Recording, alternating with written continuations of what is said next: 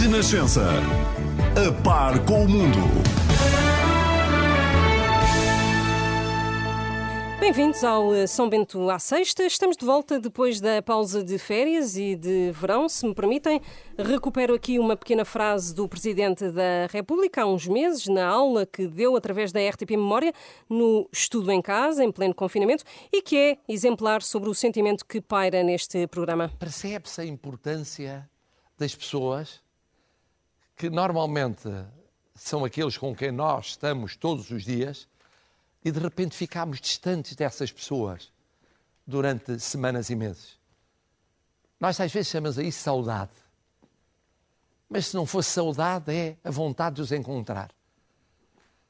A vontade de ter experiências que foram proibidas durante aquele período de tempo. O São Bento à Sexta não esteve, obviamente, proibido, mas já tínhamos saudades disto e também não resisti. Em estúdio está, como é hábito, a editora de política da Renascença, Eunice Lourenço. Temos um convidado também, o jornalista do Jornal Público, Luciano Alvarez. Boa tarde a ambos. Olá, boa tarde. Viva! Eunice, Marcelo terá saudades de conviver com o Primeiro-Ministro ou já entrou ele próprio em modo campanha eleitoral? É que não os temos visto juntos. Eu acho que já entrou em modo campanha eleitoral.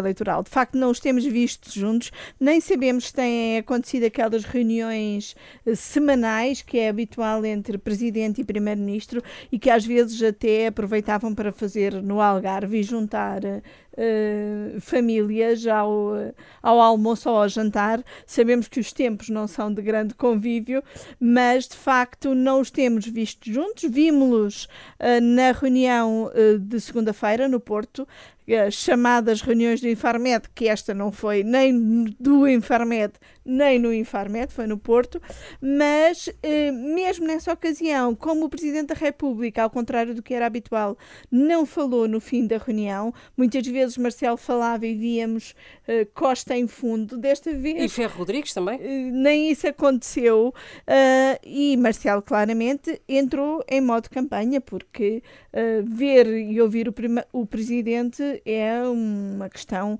não só diária, como às vezes bidiária, tridiária. Já é notória aqui a tentativa de descolagem de Marcelo a, a este governo socialista de António Costa? Sim, eu acho que é notória a descolagem. Uh, e, por outro lado, Marcelo por enquanto também não está a fazer aquilo que ele próprio disse que teria de fazer e que eh, logo em junho disse que iria eh, fazer, que era ter menos eh, presença porque achou, achou que a partir de junho entrava naquela fase de seis meses antes das eleições e que, portanto, o presidente devia uh, conter-se uh, um bocadinho. Eu acho que ele conteve-se ali uma semana uh, ou duas. Oh, oh, Eunice, desculpa e também foi notório que já começou um bocadinho a falar para o seu eleitorado de direita e para o seu eleitorado do PSD e a festa do, Aze, do Avante ah, sim, sim. e as declarações dele sobre a festa do Avante são o maior exemplo disso. É? A forma como ele atacou, no fundo, a, Sim, a festa do Avante. Nenhuma. E mais, e a própria um... DGS. E, e a, própria, própria DGS. DGS e fez uma coisa que fica mal a qualquer político fazer, e pior ainda a um Presidente da República que foi, faz hoje uma semana, à hora que, Mar que Jerónimo estava a fazer a sua primeira mensagem à festa do Avante, Marcelo Rebelo de Sousa é fez questão de, a essa mesma hora, estar a fazer declarações ao pé de autarcas no, no Algarve. Como que um boicote. Sim. Sim, Marcelo claramente a boicotar uh, Jerónimo. Jerónimo depois acabou por responder e disse mesmo que ele estava a fazer um jeitinho do seu partido. Uh, e a resposta foi muito dura também de Jerónimo de Sousa. Mas olha, ainda, ainda na, na reunião de Inframed, houve uma, o, Sr. Presidente da República não falou, mas houve uma coisa curiosa. Ele costumava usar máscaras cirúrgicas e na reunião do Inframed apareceu com uma máscara verde com um enorme escudo de armas da República Portuguesa, como que ia dizendo eu é que sou o Presidente da República. Esteve, em, esteve muito, em Belém a fazer as máscaras. A máscara, a máscara é muito bonita, pá, o escudo de armas de Portugal é bonito esteve, e brilhava ali, que era, uma, que era uma coisa. Esteve em Belém a cozer a máscara para levar era muito para bonita, a máscara é muito bonita. Ontem voltou a usar máscara cirúrgica, se calhar que foi a lavar, só pois. tem uma. E esta semana houve também uma rampa de lançamento para as eh, presidenciais. A bloquista, sobretudo à esquerda, a bloquista Marisa Matias e a socialista Ana Gomes anunciaram as respectivas candidaturas a Belém e a ex-eurodeputada do Partido Socialista, sem papas na língua, ao seu estilo, sobre o seu próprio partido. Devo dizer que não contava. Durante meses e meses, esperei que o meu próprio partido, o Partido Socialista, apresentasse um, um seu candidato, saído das suas fileiras ou da sua área política. Sempre defendi essa ideia. Não compreendo nem aceito a desvalorização de um ato tão significante como a eleição para a presidência da República. Bom, Luciano, tu que conheces eh, tão bem Ana Gomes desde os tempos de Timor-Leste, que acompanhaste aqueles tempos tão difíceis eh, da crise um, eh, no território e era ela também embaixadora em Jacarta, estamos aqui a falar de um autêntico panzer político, um tanque político que leva tudo à frente ou vamos ver agora uma Ana Gomes mais comedida agora em campanha? O que é que achas? Eu acho tu que, de eu... resto, deixem-me dizer, que deste em primeira mão uh, o ah, avanço isso. de Ana Gomes uh, para esta corrida a Belém. Primeiro deixa-me dizer que Ana Gomes, ainda muito antes de anunciar que estava em reflexão, contactada por vários jornalistas, incentivada por diversas pessoas a avançar para Belém, sempre disse que não o queria fazer. E explicou porquê. Não o queria fazer porque sentia que a sua candidatura podia dividir o partido. Ela sabe que tem muitas pessoas que são próximas dentro do partido, mas também muitas pessoas dentro do Partido Socialista que não gostam dela e afirmam-no publicamente. E ela entendeu que. No caso de Carlos César, que não esconde. Carlos César, do PS, que não esconde. De Augusto Santos Silva e, e, de outros. A história da Alta Europa, do Presidente da República, do, perdão, do Primeiro-Ministro, ainda de forma indireta, ter relançado a candidatura de Marcelo Rebelo de Souza, deixou profundamente indignada. É? Ele disse: não avançam, avanço eu. O partido não tem candidato, percebeu que o partido não tinha candidato e achou que devia avançar. Falou com dezenas e dezenas de pessoas para tomar a decisão, mesmo muitas pessoas, sem socialistas e sem, serem socialistas, que ela preza, e achou que a sua voz era necessária nesta campanha. Foi isso que ela explicou ontem e foi de facto isso que aconteceu. Foi uma reflexão muito longa, interrompida com a morte do seu marido, que foi muito duro, muito. Foi ela, um golpe duro. Foi um golpe duro, é sempre Sim, percebe-se um cada vez que ela fala dele, percebe-se que tem ali muita emoção. Mas sentiu, passado um mês e tal, que tinha ânimo para esta batalha. Ela sabe que vai ser uma batalha muito difícil, também o disse ontem, mas vai ser uma mulher que vai, vai ter uma voz muito dura, muito forte nesta. Na, mas na... ao estilo que lhe é costume? O estilo que lhe é costume é o estilo de Ana Gomes. É uma mulher que sente aquilo que diz, que o diz muitas vezes vibrando e até de forma exagerada, mas não há ali qualquer teatro. A Ana Gomes é assim. É uma pessoa que se entusiasma com a defesa das causas que acredita. E eu hoje, quando disse, e ontem, de facto, a diretora da Renascença teve esse debate com a, com a minha amiga e colega Ana Salopes sobre a candidatura populista. Eu pergunto, há 20 anos, quando Ana Gomes levantava a sua voz em Timor para defender a realização do referendo e para defender o fim das atrocidades que eram cometidas no território e falava todos os dias, e em alguns casos até com grande coragem física, alguém lhe chamou populista? A causa de Timor não era uma causa de, de, de todos os portugueses? Alguém acredita que a Ana Gomes usou Timor para ser mais querida dos portugueses? É? Quando durante 15 anos defendeu, também muitas vezes como o Panzer, como tu dizes, o combate à corrupção no Parlamento Europeu, com trabalho... Palavra que ela ontem não disse, Sim. curiosamente, em toda a sua Mas nem precisa dizer, mas nem precisa dizer, durante 15 anos, com trabalho publicado, com trabalho feito, alguém lhe chamou populista. Agora, de repente, a Ana Gomes é populista. Para mim, um populista é uma pessoa que defende algo que não tem muita convicção, mas que acredita que o pode fazer mais popular ou chegar mais às pessoas. E o faz sem convicção. O Panzer Ana Gomes faz o com convicção, é assim. Não é? Mas, que eh, exagera muitas vezes, exagera sem dúvida, mas não pensem que ela vai mudar nesta campanha eleitoral, porque ela não sabe ser de outra maneira. O alvo uh, desta campanha vai ser uh, quem? Uh, para Ana Gomes e até para Marisa Matias? vai ser de facto Marcelo Rebelo de Souza ou vai haver ali a tentativa de anular o candidato André Ventura, de, conotado com a extrema-direita?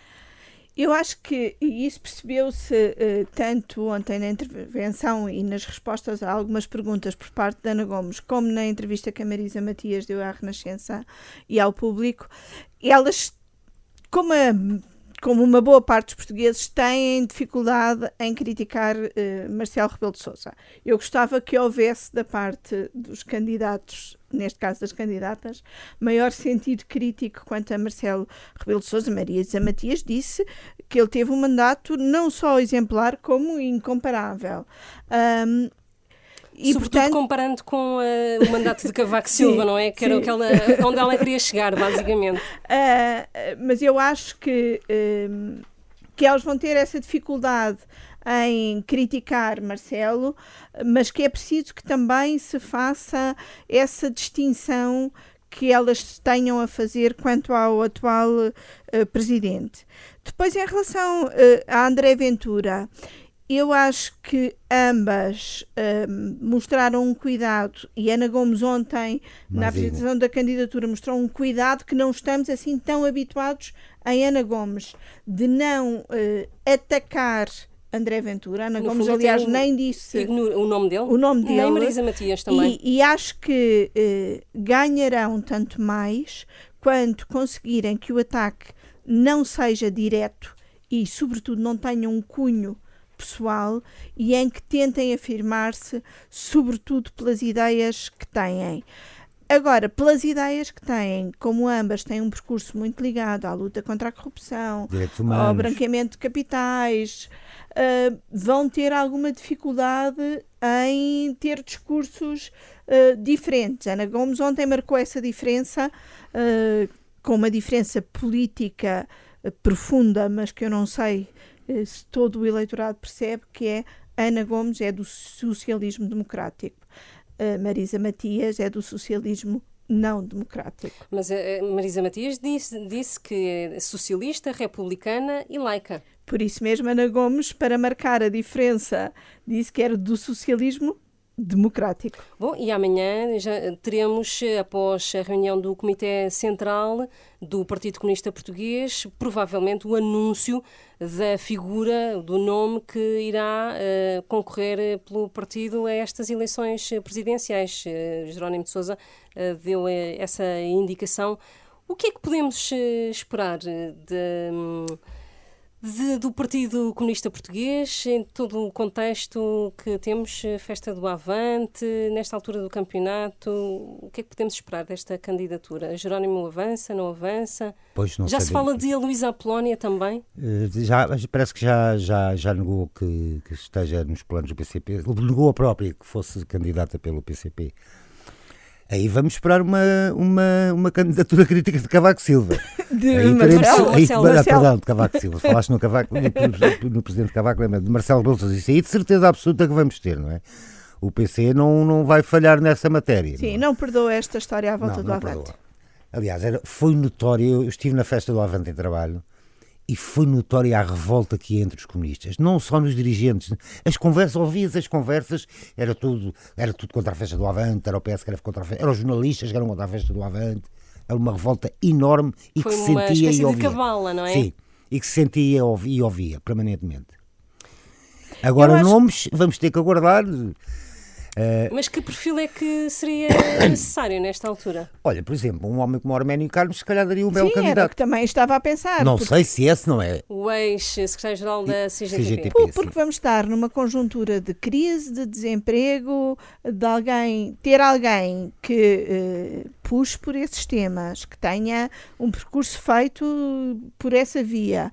E depois eu acho que. Uh, temos todos de ter noção de que esta vai ser uma campanha muito atípica, como atípicos são os tempos uh, que vivemos, e em que os partidos não podem escolher uh, caras menos conhecidas, têm de escolher quem já tenha notoriedade, ou seja, o PCP não pode escolher uh, um Francisco Lopes, não estou a dizer que fosse o Francisco Ou o próprio Lopes, Jerónimo, que já, que já provou mal em presidenciais, não pode ser alguém pouco conhecido do, da maioria do Até eleitorado. Até porque deixa-me acrescentar uma coisa, esta campanha vai ser, em termos de campanha eleitoral, vai ser muito difícil para o PCP, porque as campanhas do PCP são campanhas muito festivas, uh, com muito jantar, com muito comício, com muita festa, e este ano não vai poder ser assim. Portanto, é bom que tenham uma cara que já tenha algum lastro, não é? E que, e que tenha força, como, como é o caso de, de Arménio Carlos, porque este ano não vamos ter campanhas com jantaradas e com festivais e com isso. Não podemos, acho, acho que não vamos ter, mas eu já vi tanta coisa neste país e noutros que já estou, espero que não tenhamos. E Marcelo uh, Rebelo de Souza, como é que eh, quando é que teremos eh, novas da sua candidatura? Marcelo, para já não precisa não? fazer campanha, portanto, pode dizer que é candidato uh, uh, um quiser. mês, quando quiser, quando quiser. Quando marcar as eleições, pode dizer que é candidato. Porque não precisa de, uh, de fazer campanha. Eu acho que estamos todos uh, a contar que ele, que ele seja e que ele tenha uh, logo uma vitória à primeira volta, porque é para isso que apontam as sondagens.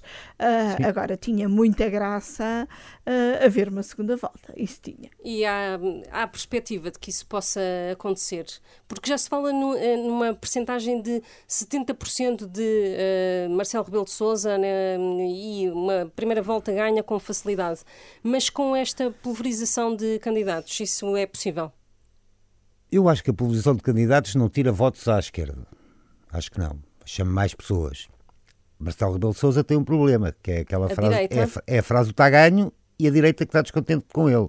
Os que não vão votar porque acham que ele já ganha de largo e os descontentes da direita que podem desviar-se os votos para outros candidatos, nomeadamente também e, para... E num cenário em que as pessoas podem estar ainda com medo de sair, de votar, pode haver mais eleitores de Marcelo que achem, ah, não vale a pena correr o risco Exato. E, os, e os, uh, o povo de esquerda nessas coisas é mais fiel, é mais dir, é mais... Portanto, isto não são... Eu também acho que ele vai ganhar à primeira volta, mas...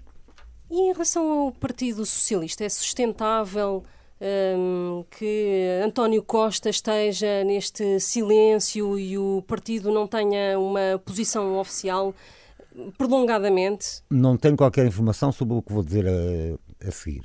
Uh, conheço o António Costa, António Costa há muitos anos. Eu acho que António Costa não vai apoiar Ana Gomes, nem vai aconselhar o voto em Ana Gomes, mas vai dar um questão simpático, vai ter uma palavra simpática para a candidatura da Ana Gomes. Não e... que, porque sabe que não pode hostilizar uma mulher que é socialista, que tem votos, que tem isso tudo. Acho, não, não tenho é, qualquer não há paralelo, por exemplo, com a Maria de Belém? Eh, Acho que não. Há, Acho que vai ter, vai ter que ter uma palavra simpática para, para a candidatura da Ana Gomes. É assim, o PS uh, há, há 15 anos que anda com problemas nas presidenciais, não é? Uh, e, e, esses problemas refletiram-se nas várias eleições em uh, candidaturas uh, várias na área do PS. Chegámos ao ponto de ter Soares e Alegre sim, na, sim. nas mesmas presidenciais, não é?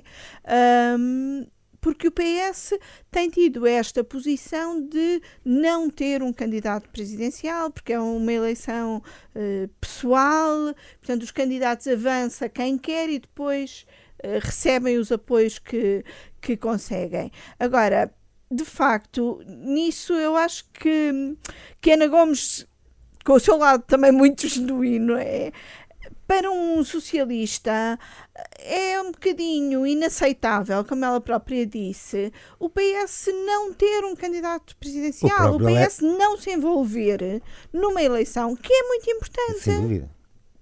Eh, sim, sim. E, e, e, e eu, um, eu acho que provavelmente o Luciano tem razão quando diz que António Costa dará uh, algum sinal, mas por outro lado tens dirigentes do PS como uh, Carlos César que já disse que uh, só numa situação limite é que votaria em, em Ana Gomes e portanto convém que Carlos César e Santos Silva, por exemplo, mesmo que não deem nenhuma palavra de apoio, também não hostilizem uh, demasiado. Mas tens ali um outro setor, o de Pedro Nuno Santos, que hum, pode ter ali uma palavra para Ana Gomes ou não? Sim, não só uma palavra, como é preciso uh, ter também noção que Pedro Nuno Santos, além de ter voz no PS, tem estrutura e pode pôr uma parte da estrutura socialista que é próxima dele Tem também soldados. ao serviço uh, de Ana Gomes. E isso, se isso acontecer, será muito importante